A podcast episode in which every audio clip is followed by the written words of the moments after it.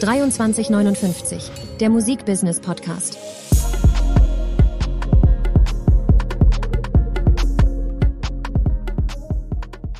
Herzlich willkommen zu einer weiteren Folge von 2359, der Musikbusiness Podcast. Schön, dass ihr dabei seid.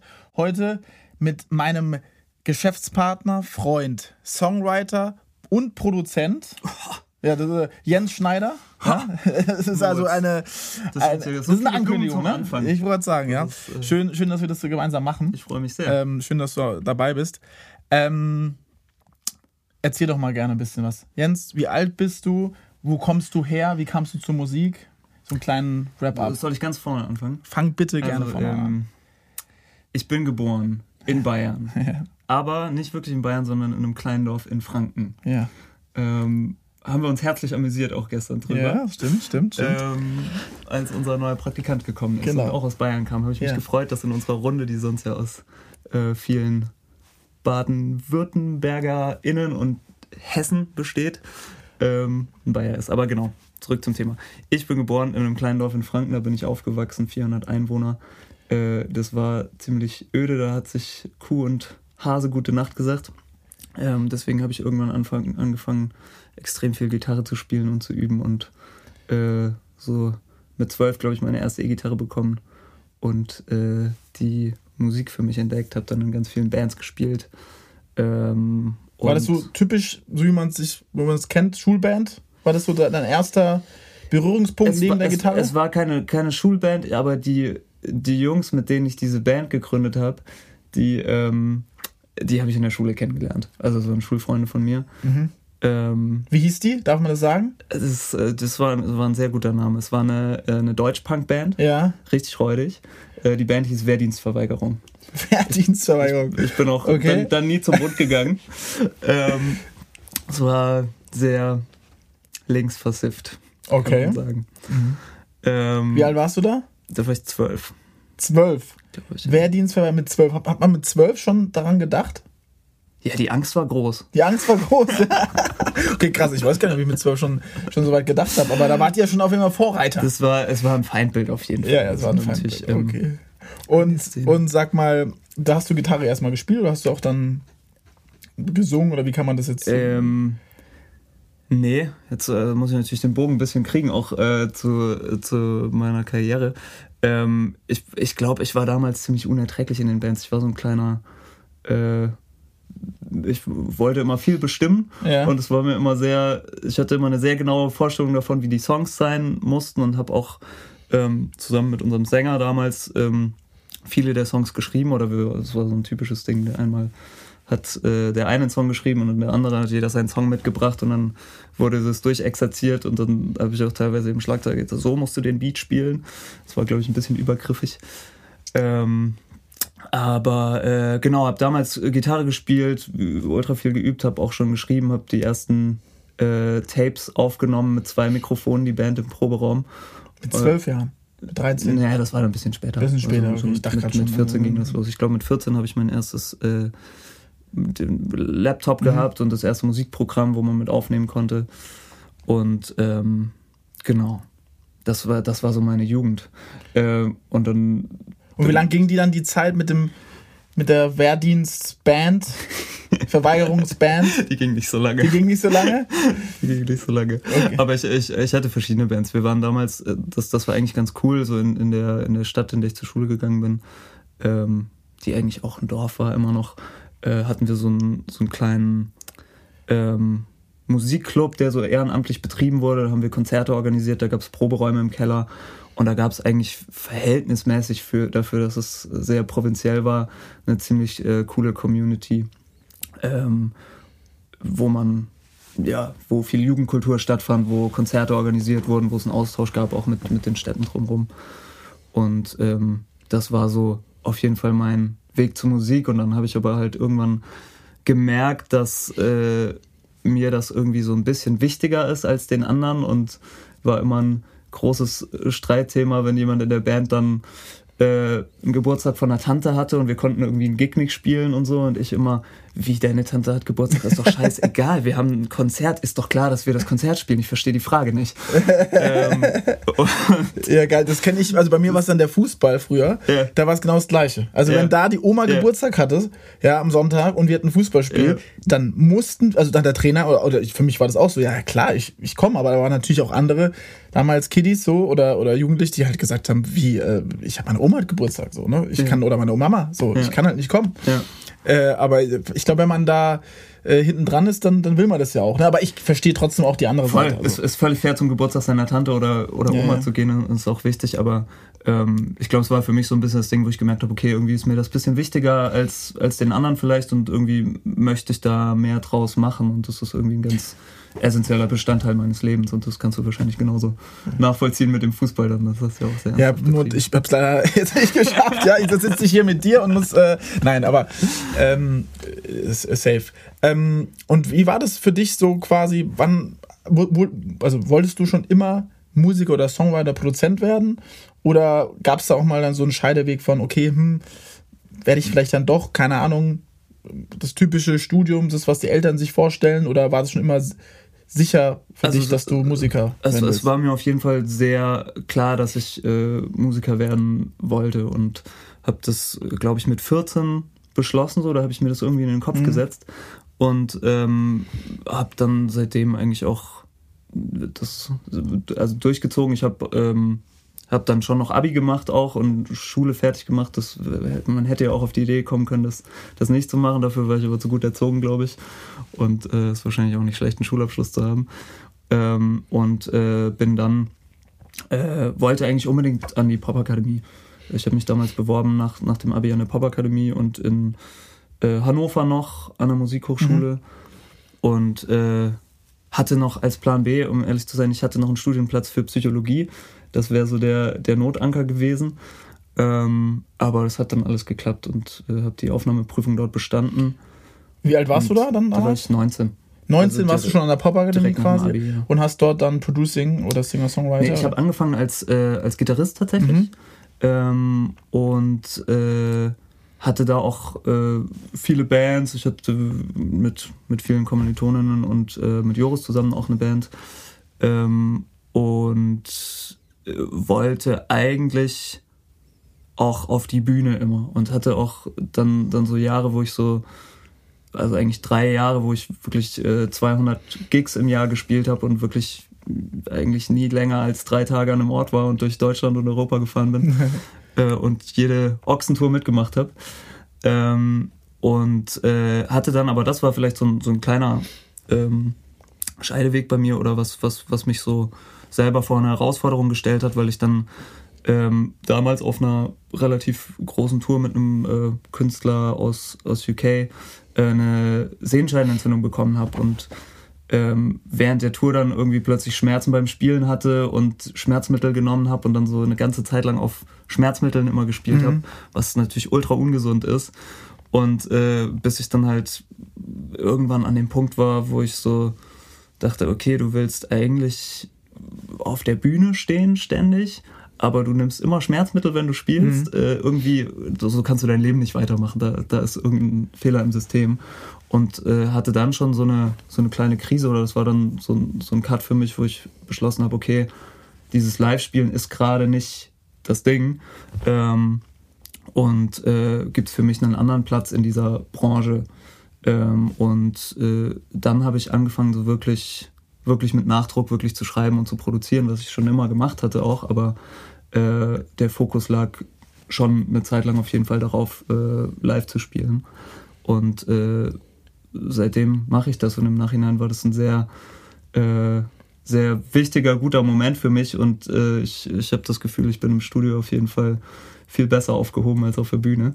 Wobei es mich manchmal in den Fingern juckt, aber ja? bis, bis dato äh, unser Weihnachtsfeier war es eine gute Story. Ja, können wir auch mal einen zusammen okay, genau. Ja. Ähm, aber okay, und wie das ist alles ist in der Pop-Akademie-Zeit passiert dann? Also auch das Live-Spielen plus dann auch die Entscheidung zu sagen, hey. Genau, das waren die, mhm. die ersten zwei Jahre an der Pop-Akademie eigentlich. Und mhm. dann, ähm, dann bin ich eben auch auf diesen Producing-Studiengang gewechselt. Das äh, ging auch relativ gut. Da musste ich noch einmal äh, zeigen, dass ich das kann. Das wurde dann beschlossen, dass ich das kann. Ja. Ähm, und äh, habe dann produziert, geschrieben und auch meinen mein Abschluss dann gemacht. Meine, meine Bachelorarbeit war, äh, war das Der Junge, der Rennt-Album von Max Giesinger. Ja, Wahnsinn. Das war ganz gut. Da wollte ich jetzt gerade drauf, drauf hinaus. Also, im Endeffekt, um da jetzt ein bisschen tiefer mal einzugehen. Ich meine, eigentlich kann man ja schon sagen, dass du schon einen gewissen deutschsprachigen oder den deutschen Pop mitgeprägt hast, soundlich, auch inhaltlich. Kann man, das kann man doch eigentlich schon fast sagen, dadurch, dass du eigentlich, wenn man Entdecker, aber ihr habt auf jeden Fall Max Giesinger, äh, habt ihr ja zusammen gemacht von, von, von Tag eins ne? Und bist ja auch irgendwie bei, bei, bei Joris, ihr seid Freunde sch- sch- schon seit der, seit der Uni oder, oder Ja, habt ihr euch dort ja. kennengelernt, ja. Genau. Und das sind natürlich alles auch irgendwie Vorreiter gewesen für deutschsprachige Popmusik. Also der Das- neue Sound, sagen wir, ne, so. Kam das einfach so aus dem, oder hattet ihr damals einen Plan? Wusstet ihr das, was ihr da gemacht habt? Oder war das einfach so, ey, wir sind Kumpels von der Uni, beziehungsweise Max wurde ja, glaube ich, nicht angenommen bei der Popakademie. Max wurde nicht angenommen. Genau, aber ähm, ihr habt euch getroffen und gesagt, komm, wir machen jetzt mal ein bisschen Mucke und dann auf einmal, ja, zack, war auf einmal war, es ein Riesen, war das ein Riesenalbum? Oder wie kam das alles? Ähm, wie kam das?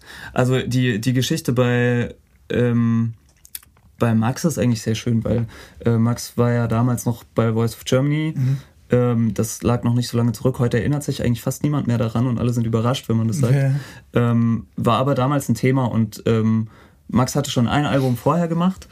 Ähm, und äh, das war dann die Zeit nach The Voice und da ging es immer so drum, da war, war im Gespräch mit allen Labels, äh, Sony, Warner, Universal, alle hatten es auf dem Tisch und waren immer so, ja, finden wir cool, aber irgendwie wissen wir nicht, männlich, deutschsprachig, wir hatten auch Tim Bensko und Burani und eigentlich haben wir da nicht Platz und Casting ein bisschen schwierig. Ähm, und äh, das war eigentlich die Zeit, wo wir, wo wir angefangen haben, Songs zu schreiben. Ähm, und äh, da gab es dann auch einen Zeitpunkt, wo auch 80 Millionen da war und wenn sie tanzt da war, also alle großen Hit-Singles waren da, alle hatten es auf dem Tisch, keiner wollte es machen. So.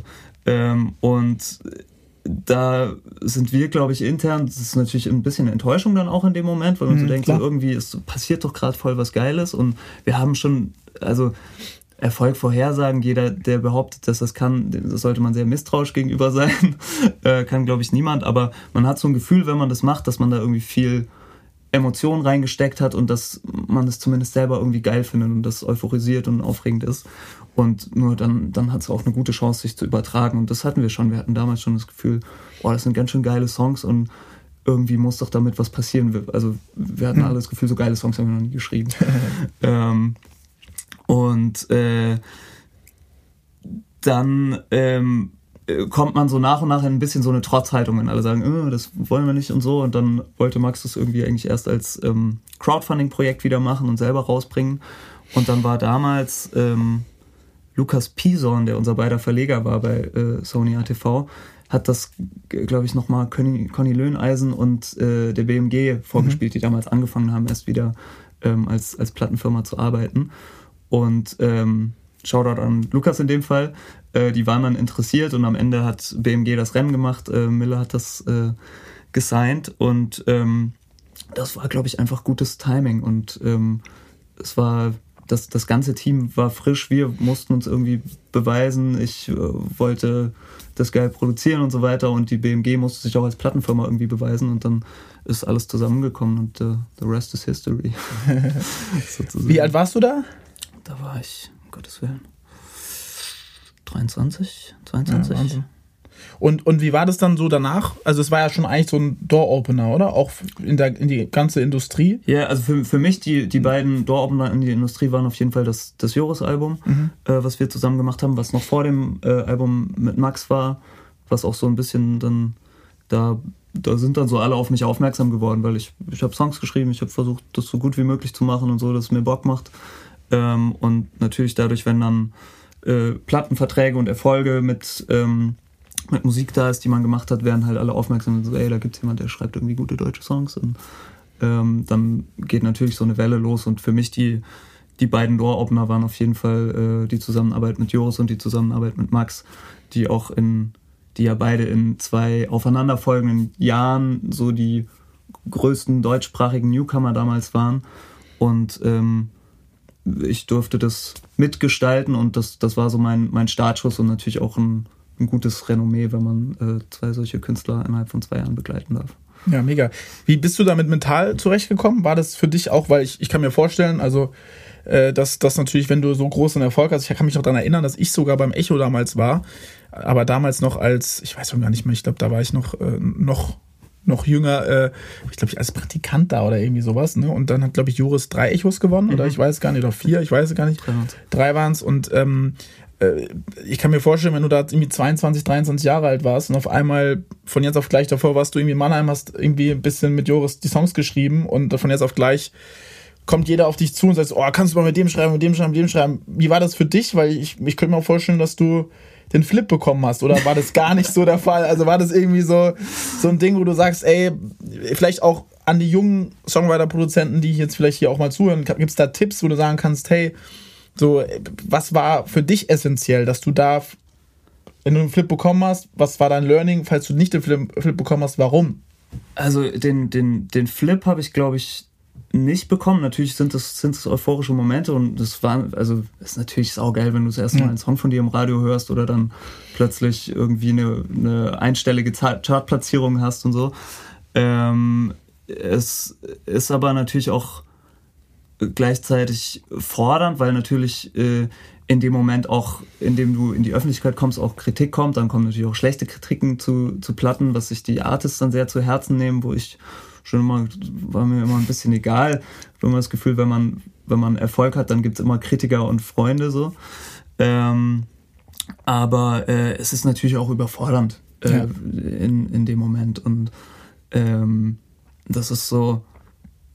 Das Lustige ist halt, dass du eigentlich die, die äh, gleiche Musik machst, die du immer machst. Also ich habe immer angefangen, Musik zu machen, weil ich, weil ich was gefühlt habe, weil es mir Spaß gemacht hat und äh, weil ich irgendeine Intu Intuition hatte der, Na der Nase nach und dann hast du Erfolg damit. Und nach dem Erfolg willst du eigentlich wieder diesen gleichen Spirit haben, aber du hast ihn gar nicht mehr, weil plötzlich denkst du selber für einen kurzen Moment, du kannst Erfolg vorhersagen und musst wieder Sachen ähnlich machen, damit es wieder erfolgreich ist mhm. und dann verkrampfst du natürlich und das ist das Gleiche, was, was wir auch ganz oft in Artist-Karrieren sehen, so dass du dieses erste Album hast, das ist unbedarft oder die ersten Sachen, die entstehen einfach so und dann kommt aber der Einfluss von außen dazu und davon muss man sich erstmal wieder befreien. Weil natürlich dann auch anfangs ich äh, Leute äh, oder Artists zu mir geschickt worden und dann gab es eine gewisse Erwartung von der Plattenfirma, dass du eigentlich wieder eine Radio-Hit-Single schreibst. Und ich sitze halt mit einem Artist in der Session und der Vibe ist ganz anders, er hat irgendwie überhaupt keinen Bock, sowas zu schreiben. Und das war für mich dann so das habe ich so über die Jahre, glaube ich, auch unangenehm perfektioniert, aber ähm, die überhaupt erstmal zu checken, in welche Richtung man so eine Session dann lenkt und ähm, so ein bisschen zielgerichteter zu arbeiten und auch so diese Erwartungen von den, von den Businesspartnern, mit denen man arbeitet, so ein bisschen lesen und kennenzulernen, ähm, war für mich, glaube ich, so ein, so ein Weg, was, was eine Weile gedauert hat, aber was in dem Moment dann vielleicht ein bisschen überfordernd war. Und im Endeffekt kann man sich eigentlich auch wahrscheinlich so vorstellen, du hast halt die zwei Riesenerfolge und auf einmal kam wahrscheinlich jeder deutschsprachige Newcomer, der oder auch vielleicht gestandenere Künstler, der jetzt ein Radiohit wollte, wollte dann zu dir ins Studio oder ihr habt dann Sessions gemacht, da kam dann auch wie frische Luft und so ein paar andere mhm. Sachen noch, die mit Vincent Weiss sehr erfolgreich. Gab's, bereust du irgendeine Absage? Weil du hast bestimmt auch schon mal irgendwo abgesagt, der dann richtig, also eine Künstlerin oder ein Künstler, gibt es eine Künstlerin, wo du sagst, boah, scheiße, das hätte ich mal machen können, weil du hast ja auch Finn Kliman teilweise äh, ja. geschrieben, produziert, ne? Geschrieben. Geschrieben. Ja. Ähm, Gab es aber einen Künstler oder Künstlerin, wo du sagen würdest, oh, das hätte ich mal im Nachgang vielleicht machen müssen? Ehrlich? Ähm, ja, auf jeden Fall. Auf jeden Fall. Ich habe hab ein paar, ähm, paar Absagen verteilt, äh, die, ich, die ich jetzt gern gemacht hätte. Aber es ist natürlich zu dem Zeitpunkt damals ist, glaube ich, auch gut, sich immer Willst du nicht zu sagen, ob man das Gefühl hat, man, man hat was zu geben da gerade dazu oder findet es irgendwie spannend. Ja. Ähm, aber ja, das kommt, dann geht wieder. okay, ich hake mal nicht weiter nach. nee, aber das ist ja immer interessant. Ich weiß, ich weiß nicht, ob es meine, meine Chance auf eine Zusammenarbeit jetzt erhöhen würde, wenn ich. Äh, wenn, wenn du das sagen würdest. Äh, weil ich, ich sag Sachen eigentlich nur ab, wenn ich sie. Äh, wenn ich ja, aber das kann ja sein, dass sich, äh, dass sich ja gewisse Dinge auch dann weiterentwickeln und dass dann, dass man es am Anfang. Ich meine, wie oft auch wir oder sitze ich da und ich mir, ach, das hatte ich ja auch auf dem Tisch und ich habe es überhaupt gar nicht gefühlt, auf einmal danach äh, riesig geworden. Ne? Voll. Das, so. äh, also und, und äh, äh das ist wieder das Ding, man kann den Erfolg natürlich nicht vorhersagen und äh, alles verändert sich natürlich auch. Und äh, Artists verändern sich und wir als Businessleute und Producer verändern uns auch so. Ja, ja, voll. Und würdest du sagen, dass es, weil ich hatte äh, letztens einen Podcast und da sind wir sehr auf, auf auch so Songstruktur eingegangen. Mhm. Und Würdest du sagen, dass du mittlerweile, also wie bist du, also der 19- oder 20-jährige Jens Schneider, mhm. wie ist der in so eine Songwriting-Session reingegangen und wie gehst du heute rein? Also wie hat sich das verändert? Würdest du sagen, also es geht nur darum, also vielleicht auch die Leute, die es nicht wissen, so ja. nimmst du, hast du früher mal erst die Gitarre in die Hand genommen und dann geschrieben oder war erst der Text da? Ich, ich finde es immer super interessant, weil jeder irgendwie auch, also viele, glaube ich, ähnlich an sowas ja. rangehen, aber manche auch komplett unterschiedlich. Und ich glaube, das könnte ja vielleicht super interessant sein, auch zu, zu wissen, hey, wie hast du dich da weiterentwickelt? Ne? Ja. Also auch strukturseitig, textlich. Das ist eine sehr gute Frage. Ich, äh, ich würde sagen, dass die Art, wie ich in eine Session gehe, in der Form gleich geblieben ist, mhm. seit ich äh, 20 bin, dass sie sich immer verändert. Weil ähm, es gibt auf jeden Fall oder ich, ich habe das Gefühl, ich fühle, ich habe immer so eine Zeit lang so einen Approach an den Song ranzugehen. Und äh, ich, das ist bei mir tendenziell schon oft über den Text. Ich versuche schon nachzudenken, so was, was ist der Inhalt, was sind die Themen, die vielleicht auch äh, für einen Artist wichtig sein können oder die, die vielleicht auch für seine Fans irgendwie wichtig sein könnten. Ähm, da kriege ich immer viel Zugang zu Songs. Äh, fast, fast ein bisschen mehr als über okay, lass mal den Vibe machen oder den Vibe, weil ich, ich habe das Gefühl, der Song, zumindest im Deutschsprachigen, entsteht immer sehr zusammen mit, mit dem Inhalt. Und ohne Inhalt gibt es keinen Song irgendwie. Ähm, gleichzeitig denke ich aber, wenn man, wenn man zu lange denselben Approach geht in, bei Kreativität und den, den gleichen Starting Point hat und das gleiche Ende, dann tendiert man auch dazu, sich zu wiederholen und äh, sich nicht zu challengen. Und ähm, das ist für mich total wichtig, um frisch zu bleiben, dass ich das Gefühl habe, ich ich verändere immer kleine Dinge, damit ich immer wieder was Neues mache und dass auch der, der nächste Song, der im Spotify-Format Hookverse, Hookverse drin ist oder damals Radio-Format drin ist, irgendwie einen kleinen Twist hat und irgendwas äh, Neues. Und deswegen. Ähm, aber gab es dann damals zum Beispiel bei dem ganzen Radio, weil du gesagt hast, Radioformat, ja. für dich dann so ein Ding, oh, das habe ich jetzt vielleicht nicht revolutioniert, aber das ist was Besonderes, also das ist, das ist neu, was ich da gerade mache. Also gab es da irgendwie eine Struktur oder gab es da auch irgendwie, weil du hast ja gerade vorhin gesagt, die Leute kamen dann zu dir und haben gesagt, oh, wir brauchen äh, für den deutschen Radiomarkt eine Single, da gehe ich jetzt zum Jens Schneider und der schreibt mir da jetzt eine. Mit der Erwartungshaltung sind die Leute rangekommen. War das für dich dann bei Und wenn sie tanzt oder anderen Radio-Hit-Singles, wo du wusstest, okay, naja, okay, hm, ich habe ja was gemacht, das müsste ich jetzt theoretisch probieren zu adaptieren, mhm. auch in den neuen Sessions? War das so oder war das eigentlich, kam es einfach aus dem, aus dem Gespür und auch so wie du jetzt herangehst? Quasi? Ja, ich, also ich, ich glaube, ich habe manchmal äh, schon, schon eher das, dadurch, dass ich tief im Herzen auch ein alter Indie-Head bin eigentlich, ja. ähm, höre ich eher viel Musik, die ein bisschen Leftfield und ein bisschen Off ist. Und wahrscheinlich schwappt davon auch in, in, in den Mainstream immer was über, weil wenn sie tanzt, war das damals eigentlich, äh, weiß ich noch, haben wir ein bisschen gedacht in so einer da war diese ganze Deep House Welle neu und es gab viele von diesen englischen Deep House Songs, Licky Lee und sowas. Mhm. Ähm, und die Idee war, oder Milky Chance sind ganz mhm. neu gekommen, die Idee war schon diesen Vibe so ein bisschen zu nehmen und da was, da, deutschsprachig gab es das noch nicht so wirklich. Ähm, das ist wohl am Ende far off von dem, wo es herkommt, aber diese Idee steckt da noch irgendwie drin, glaube ich. Und das ist so ein äh, sowas, was, was ich dann spannend finde, so einen Approach mitzunehmen. Ja. Mhm, super. Ähm, könntest du theoretisch Tipps jungen Songwriter und Produzenten geben? Also theoretisch, wie wirst du heutzutage aufmerksam? Ne, als Songwriter, ich meine, das hat sich ja wahrscheinlich auch extrem nee. ge geändert, ne? Von, ja. von vor zehn Jahren und zu jetzt. Ne? Ähm, hast du da Tipps zu sagen, hey, kann man dir auch schreiben? Kann man dir äh, oder wie kann man dich kontaktieren oder hörst du dir sowas überhaupt an? Ich meine, äh, das hat sich, glaube ich, auch alles gerade so ein bisschen auch da wieder gedreht, ne? Von irgendwie damals äh, war es super wichtig, äh, dass man irgendwie Instrumente spielen konnte. Heutzutage ist es schon fast als Produzent gar nicht mehr so notwendig, ja, dass du, sondern du hast deinen Laptop und kannst selber schnibbeln und bauen. Ähm, wie würdest du sagen, also hast du da irgendwie Tipps oder oder ähm, äh, ja? Ich, ich glaube, einer, einer der großen Tipps, weil wie du sagst, ob du ein Instrument spielst oder ob du Samples pickst und programmierst und ja. so weiter, alles ist, also grundsätzlich ist alles erlaubt, um, um ans Ziel zu kommen, geile Musik zu machen.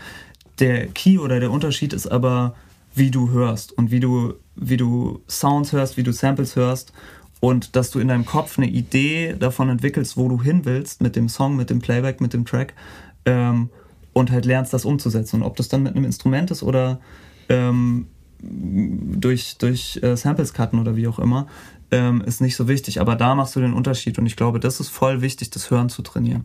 Das äh, würde ich vielleicht als, als Tipp mitgeben, wirklich Musik anzuhören und ähm, zu hören, wie ist sie gemacht, wie klingt sie, wie unterschiedlich klingt Musik auch. Allein wenn, wenn du neue Releases durch Spotify hörst, hast du so eine Bandbreite an Sound und dann auch wie, wie klingt der Sound von unterschiedlichen Jahrzehnten und wie hat sich Klangästhetik verändert. Ähm, das wirklich gezielt zu hören und zu checken und zu reproduzieren auch, ist, glaube ich, voll der Skill.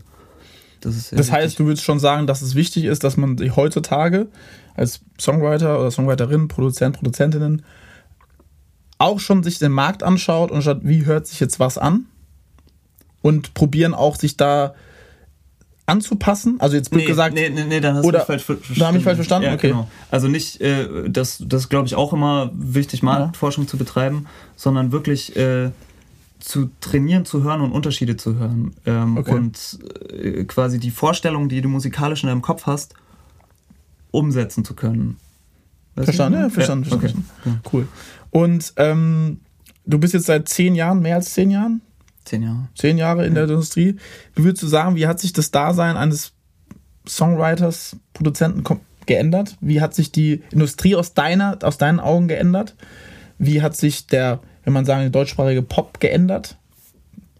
Alles hat sich geändert. Alles hat sich geändert. Ah, extrem, ähm. extremstes Beispiel. Was würdest du sagen? Naja, das, das fängt auf jeden Fall an bei, ähm, als ich angefangen habe, haben wir noch Alben verkauft physisch. Ja. Also 250.000 Alben physisch verkauft.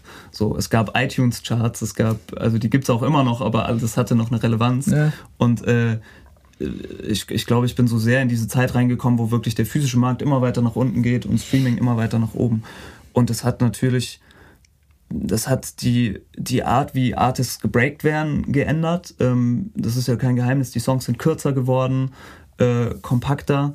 Es gibt zum Beispiel äh, als ich angefangen habe, gab es natürlich auch noch Albumtracks und Alben wurden gemacht und Songs kamen auf ein Album und damit konnte man auch Geld verdienen. So, wenn du einen Song auf einem großen Album hattest, dann äh, kann das was zu deiner Lebensgrundlage mhm. beitragen und das ist einfach nicht mehr existent. Also es gibt keine Alben mehr und wenn, wenn es Alben gibt, wenn es kein Triple A Artist ist, dann verdienst du als Songwriter eigentlich. Glaubst du, dass der Trend Geld zurückkommt? Gute Frage, finde ich. ähm, Weil es gibt ja immer einen Gegentrend, ne? Ja, also es kommt voll. ja immer wieder. Also ich, ich, deswegen ich, ich habe auch das Gefühl, wir sind so, so mit diesen kurzen Songs und äh, mit, mit Single nach Single und immer präsent sein und so laufen wir auf so einen Peak und so ein Plateau zu, wo es, glaube ich, einerseits den Artist zu viel wird, das ständig zu bedienen, ohne Pause, das ist einfach hart. Und auch ähm, die Konsumentinnen so dieses Verhalten hinterfragen oder immer mehr Leute, ja, Social Detox auch ein Riesenthema geworden, äh, Social Media Detox. Ja. Ähm, und äh, ich finde, es gibt einen Gegentrend dahin, dass, dass Intros wieder länger werden, dass, dass sowas zugelassen wird, dass auch immer wieder Songs auftauchen in, in den Top 50 Charts, die so komplett off sind, die irgendwie viel zu lang sind, äh, die ästhetisch in gar nichts reinpassen, so keine Ahnung, so ein Glimpse of Us oder wie auch Billie Eilish angefangen hat äh, äh, mit dieser ersten Klaviernummer. Ich habe den Namen gerade vergessen. Lovely? Nee. Ähm, du weißt, was ja. ich meine. Ähm, und äh, ich glaube, das wird in Zukunft noch mehr kommen, wenn ich eine Prognose wagen darf, weil, weil natürlich auch Algorithmen so funktionieren, dass sie immer auf Ähnlichkeit basieren und die ähnliche mhm. Dinge empfehlen. Und ich habe das Gefühl, bei Netflix hat man das auch so ein bisschen gemerkt. Die haben ganz viele algorithmusbasierte mhm. Produktionen gemacht und irgendwann sind die Leute gelangweilt, weil es natürlich alles ähnlich ist. Aber ob Alben wieder zurückkommen, ist, äh, ist sehr spannend. Also das Album war ja nie weg.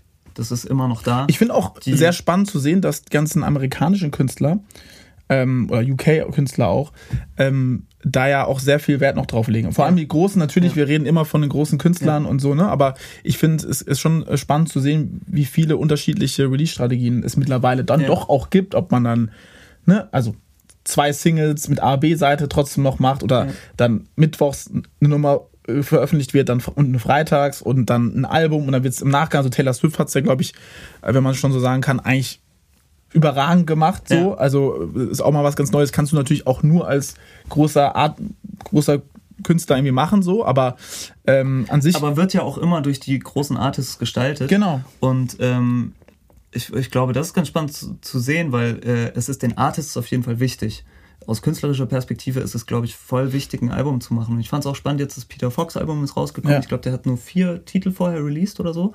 Das war relativ wenig. Ja. Habe ich, äh, nehme ich so wahr als so ein Signal von, okay, ich, will, ich mache ein Album und ich will nicht, dass ihr alle Songs vorher kennt. Das soll was Neues dabei sein. Mhm. Das soll, soll nicht alles verraten und erzählt sein vorher. Und ähm, ich glaube auch dabei bei Peter Fox, dass auch noch sehr viel über Live kommen wird. Also, dass mhm. viele Leute auch wieder die, also ich glaube, der ist jetzt kurz, also mit seinem Album ja. so gechartet, ja klar, aber auch mit den, mit den, mit ja. den, mit den Singles und mit den einzelnen Songs. Ich glaube, dass da zum Beispiel auch live super viel mitspielt, was ja jetzt durch Corona überhaupt nicht das Thema war. Also Künstler wie Maybach sind ja auch über live groß geworden ja. jetzt, ne? Und das ist ja auch mal schön zu sehen, dass jetzt dann auch doch wieder live auch wieder so ein, ein Ticken äh, äh, auch Input gibt. So, ja. so okay, okay, da gibt es auch noch Künstler, die wirklich noch auf der Bühne stehen und ja. nicht nur über TikTok äh, äh, groß gemacht werden und, und die auch dann wirklich ziehen und die Leute dann auch durch das Live-Erlebnis dann auch wirkliche Fans werden und sagen, okay, ich höre mir jetzt das Album an, ich höre mir äh, diese ganzen, die ganzen Songs an. Ich denke, das ist ja auch nochmal schön zu sehen, was sich ja auch, was sich jetzt nur die letzten 12 bis 18 Monate sich schon entwickelt hat, ist ja auch schon, also dafür, dass man, was gewisse Trends fünf, sechs, sieben Jahre gehen, war der Trend auf jeden Fall super schnell. Mhm. Auch TikTok und so hat sich ja super krass geändert. Mhm. Deswegen ähm, ist ja schon super, super ähm, interessant zu sehen, wie sich das alles so, so, so ändert. Da muss man natürlich erstmal mitkommen, aber Absolut. es gibt ja super viele Künstler, die jetzt auch über Live kommen. Ja, total. Und das ist auch schön, dass, und äh, das gab es ja auch schon vor, vor Corona. Ja. Das war bei allem, was off Mainstream, ja. off, off Radio ist, war das schon immer eine Strategie und ein wichtiger Baustein. Und es ist schön, dass das wieder zurück ist, weil äh, Musik muss natürlich auch einfach live passieren. Und äh, zu dem Album noch, äh, aus wirtschaftlichen Gesichtspunkten ist es natürlich für einen Newcomer-Artist oder für jemand, der mhm. kein AAA-Artist ist, wahrscheinlich Quatsch, ein Album zu machen. Ähm, aber auch da kommt man dahin, dass Musik nicht nur wirtschaftlich ist. Wir sind natürlich ein Musik-Business-Podcast, ähm, aber äh, ich, ich glaube, da wird es weiterhin wichtig bleiben, ein Album zu machen und irgendwie eine Geschichte zu erzählen, die vielleicht ein bisschen länger als ein Song ist. Oder auch ein Gesamtkunstwerk. Absolut, Form absolut. Ich glaube, auch da geht der Trend wieder einen Ticken mehr. Man macht es aus wirtschaftlichen Gründen, macht es vielleicht keinen Sinn, aber ich glaube, aus inhaltlichen Gründen genau. macht es sehr, doch die sich sehr ja dann auch wieder wirtschaftlich auswirken können. Wahrscheinlich, ja, so. Gibt es denn sowas, was du sagen würdest, ey, das wünsche ich mir für die Zukunft? Für die Musikindustrie oder für dich selbst? Also gibt es für, für, für die Musikindustrie wünsche ich mir ganz viel bunte, verrückte, unkonforme Musik und eine wahnsinnig große Vielfalt. Ähm, das fände ich schön. Und das ist natürlich auch immer so, aber es, die Branche tendiert natürlich auch dazu, und natürlich auch wir als ja. SongwriterInnen und ProducerInnen äh, dazu, Trends auszuküren und denen die ein Stück weit zu bedienen und ähm, sich daran festzuhalten. Und es gibt natürlich auch immer gesellschaftliche Trends. Ähm, aber ich wünsche mir viel Vielfalt. Das fände ich geil. Viel, das ist doch viel bunte Musik. Viel, viel bunte Musik, das ist doch äh, ein schönes Statement. Ähm, ist noch drei abschließende Fragen. Gibt's einen, also gibt es einen Song, wo du besonders stolz bist, oder gibt es Songs, wo du sagen würdest, boah, das ist ähm, der Song, der mich, der mich berührt hat. Ich glaube, jeder Song, den man selbst schreibt, berührt einen irgendwo wahrscheinlich, so, ne? Ja, auf jeden Fall. Ne? Ähm, aber gibt es einen besonderen Song oder gibt es vielleicht zwei Songs oder drei Songs, wo du sagen würdest, boah, auf die bin ich besonders stolz? Oder die bedeuten dir selbst sehr ja, viel aus, ich, aus, aus welchem Grund auch immer? Ich glaube, ich, ich, glaub, ich habe Songs, die, die mir äh, die mir viel bedeuten und das ist meistens dann der Fall, wenn ich in diese in die Story, über die wir schreiben, emotional auch bis bisschen mehr involviert bin. Natürlich. Könntest du da es, welche nennen oder einen nennen? Ja, also einen. Es gibt auf, auf dem letzten Joris-Album einen Song, der heißt ähm, Steine. Mhm. Ähm, ein sehr sehr trauriger Song, geht so ein bisschen um Verlust und sowas und ähm, das war, war ein Thema, was wir irgendwie beide geteilt haben und äh, wo wir auch einen persönlichen Approach zu hatten. Und es sind dann aber, ist oft so, dass diese Songs, die, die mir so besonders viel bedeuten, das sind meist so kleine Songs, die, die gar nicht so eine große Bühne kriegen, die wie so, wie so Lieblingssongs der Fans vielleicht ja, sein können. Ähm, wo, wo ich dann manchmal eine, eine große Bindung zu habe. Und das ist aber auch, das ist schön. Also die ja, voll. Das ist zum Beispiel ein Song. Es gibt noch einen. Ja, es gibt einige. Ähm, aber es gibt zum Beispiel einen Song, den mag ich auch total gern. Der ist für mich auch total zeitlos. Äh, auch Joris und ich zur, zu seinem ersten Album geschrieben. Das ist ein kleiner Klaviersong, der heißt äh, Er. Mhm. Und den gibt es nirgendwo veröffentlicht. Den spielt er aber, äh, ich weiß nicht, ob man gerade noch live spielt, aber den gibt es eigentlich nur live. Mhm. Und der ist, hat so fast, fast so was Udo Jürgens-mäßiges, so ein bisschen nur Klavier und Stimme und so ein bisschen, ja, ein bisschen humorvollen Text, aber ganz, ganz gewitzt und äh, den mag ich auch extrem gern. Ja. Aber den kann sich niemand irgendwo anhören. Den habe ich noch nicht gehört, auch, den kenne ja, ich Was, was auch schön ist irgendwie. Ja, ist ja dann auch eure Geschichte irgendwo, ja, ne? Das ist auch schön. Ähm, dann die Gegenfrage. Gibt es Songs, es wird wahrscheinlich Songs geben, aber vielleicht kannst du auch einen oder anderen nennen, wo du sagen würdest, boah, da, das hat mich jetzt peinlich berührt im Nachgang. Oder du, bereust du, dass, du, dass der veröffentlicht worden ist? Nee, ich bereue keinen Song. Oder ähm, okay, aber der, der das, ist peinlich. Äh, peinlich hab, oder. Also ich habe ein paar peinliche Songs geschrieben. Aber ich Hab weiß doch nicht, immer, ist, oder? Also, also Musik ist Musik ist eh peinlich. Also das ist ja immer was, äh, was Intimes und was, wo man irgendwie was preisgibt. Und je mehr man preisgibt, desto spannender wird es, aber desto höher ist auch die Fallhöhe und desto höher die Chance, dass es auch einfach peinlich ist. Und ähm, ich glaube, es ist einfach, sich über Musik lustig zu machen. Und das ist natürlich was, was wir in Sessions auch oft machen. Wenn wir ja. nicht weiterkommen oder so, dann fängt man an, irgendwie Pipi-Kaka-Humor auf die, auf die Zeilen zu texten. Und ich kann mich an allem erinnern. Nicht den, also den, den ich veröffentlicht worden aber mir hat mal Jules irgendwann mal, als ihr äh, in den Bergen wart, ich weiß, ob es äh, mit Lotte war, du, Jules, ich glaube Clems, war der Clems noch dabei und habt ihr mir auf einmal irgendwie so ein... Angelina. Angelina. genau, habt ihr mir einen Song geschrieben und das der war in dieser ganzen Autotune-Rap-Zeit. Ich ja. glaube, das war vor zwei Jahren, I don't know, drei Jahren. Der wurde nie veröffentlicht worden. Aber das ja. ist doch zum Beispiel so, der war lustig. Also, ja, voll. Das, ne, aber voll. da gibt's wahrscheinlich, man macht ja auch oftmals, äh, ich habe immer so ein bisschen das Gefühl, ne, so, so meine Erfahrung mit, mit Songwriter, Produzenten, so, man muss immer äh, im Jahr, keine Ahnung, man schreibt irgendwie, man, man, sieht ja immer nur die veröffentlichten Songs, ne? Ja. Und, und man sieht aber gar nicht, wie viel Arbeit dahinter steckt. Nämlich eigentlich, dass man vielleicht dann doch 200 bis 250 Tage vielleicht im Jahr im Studio ist und auch wirklich jeden Tag fast eigentlich einen Song schreibt, so, ne?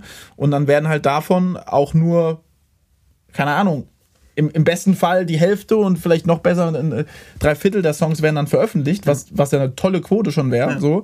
Aber viele halt auch nicht. Und man vergisst halt natürlich auch viel, finde ich, dass man oftmals ja auch Spaß in der Sache haben soll und auch mal halt einfach Bullshit-Songs einfach mal schreibt, um einfach vielleicht auch mal loszulassen. Ne? Ja. Und das ist ja auch irgendwie voll schön. Ma ne? Manchmal muss man auch einen Scheiß-Song schreiben, genau. damit man danach einen geilen schreibt. Also Genau, oder ein Quatschsong einfach mal um zu sagen, ey Alter, mich regt hier das alles auf gerade, was hier so, ich glaube, das habe ich auch schon oft gehört, weil ja momentan die Musik sehr, sag mal, anders ist, sagen wir es mal so, ein bisschen schnellliebiger ähm, und, und auch soundlich und inhaltlich ähm, und äh, deswegen ist ja auch schön zu, zu sehen mal, dass, dass man auch äh, nicht immer nur jeden Tag da im Studio ist und ich muss jetzt irgendwie einen Hit oder ich muss irgendwie einen krassen Song schreiben, sondern es äh, gibt auch manchmal Momente, die einfach ey, ich habe jetzt mal Bock, Lust, wir sind in der, Rund, in der Runde und äh, schreiben irgendwie mal so einen Spaßsong. Voll. Also, also das, das haben wir, glaube ich, ein paar Mal gemacht, aber ich, die vergesse ich immer relativ schnell. An den Angelina-Song kann ich mich noch erinnern. Ja. Ich weiß auch gar nicht mehr, ich weiß auch gar nicht mehr, wer, wer, wer da gesungen hat. Ich glaube, das war Jules. Den, den hat Jules gesungen. Jules gesungen, ja. ja. Den ähm, hat er gut gemacht. Hat er gut gemacht? Das gut, ja. ja. Sehr schön. Ähm, Genau, und äh, zu, zu dem Thema äh, peinlich, also es gibt natürlich immer Songs, wo, wenn man zusammenschreibt, verhandelt man ja auch immer ein bisschen. Und es gibt manchmal Songs, die vielleicht einer in der Runde voll dahinter steht und der andere so ein bisschen, ah, ich bin mir nicht sicher, ob wir da lang gehen sollten. Ähm, und so ist es natürlich auch manchmal mit Artists und es gibt manchmal Songs, die mich emotional vielleicht nicht so sehr berühren, aber die für, für den Artist irgendwie äh, total die Bedeutung haben und dann ist das auch völlig fair. Also ich muss ja nicht, ich muss ja am Ende nicht alles äh, 100% emotional nachvollziehen, was äh, ich bin, bin ja auch als Hilfestellung da. Ja, absolut. Abschließende Frage, mein Lieber. Wo siehst du dich in den nächsten Jahren? Was würdest du gerne machen? Ich, ähm, ich sehe mich im Studio. Auf jeden Fall. Also ich bin, bin mega dankbar, dass ich das äh, jetzt schon so lange Zeit äh, machen darf und äh, die Leute Bock haben, mit mir und mit uns zu arbeiten. Das ist, ist ein großes Geschenk. Und äh, ich empfinde es eher als Privileg, auch äh, hauptberuflich Musik zu machen. So, das ist, das ist krass. Und ähm, ich habe Bock, das weiterzumachen und immer wieder mich zu challengen, die Artists zu, zu challengen, die Leute, mit denen ich arbeite. Und ähm, einfach geile Songs zu machen, die in aller Linie, in allererster Linie uns als Musikschaffenden was bedeuten und dann hoffentlich auch Leuten da draußen und irgendwie eine Bühne kriegen und äh, mitgestalten. Ich will, will mitgestalten, was, was an Kultur in Deutschland abgeht. Ja, das ist doch ein tolles finales Statement. Und äh, in diesem Sinne, mein Lieber, vielen Dank, vielen dass, Dank. Du, dass wir das gemacht haben. Ja, voll. Richtig schön. Und ähm, ja, wir freuen uns, ähm, wenn ihr bei der nächsten Folge wieder mit dabei seid. Und ähm, ja, vielen Dank und bis zum nächsten Mal. Danke, Moritz.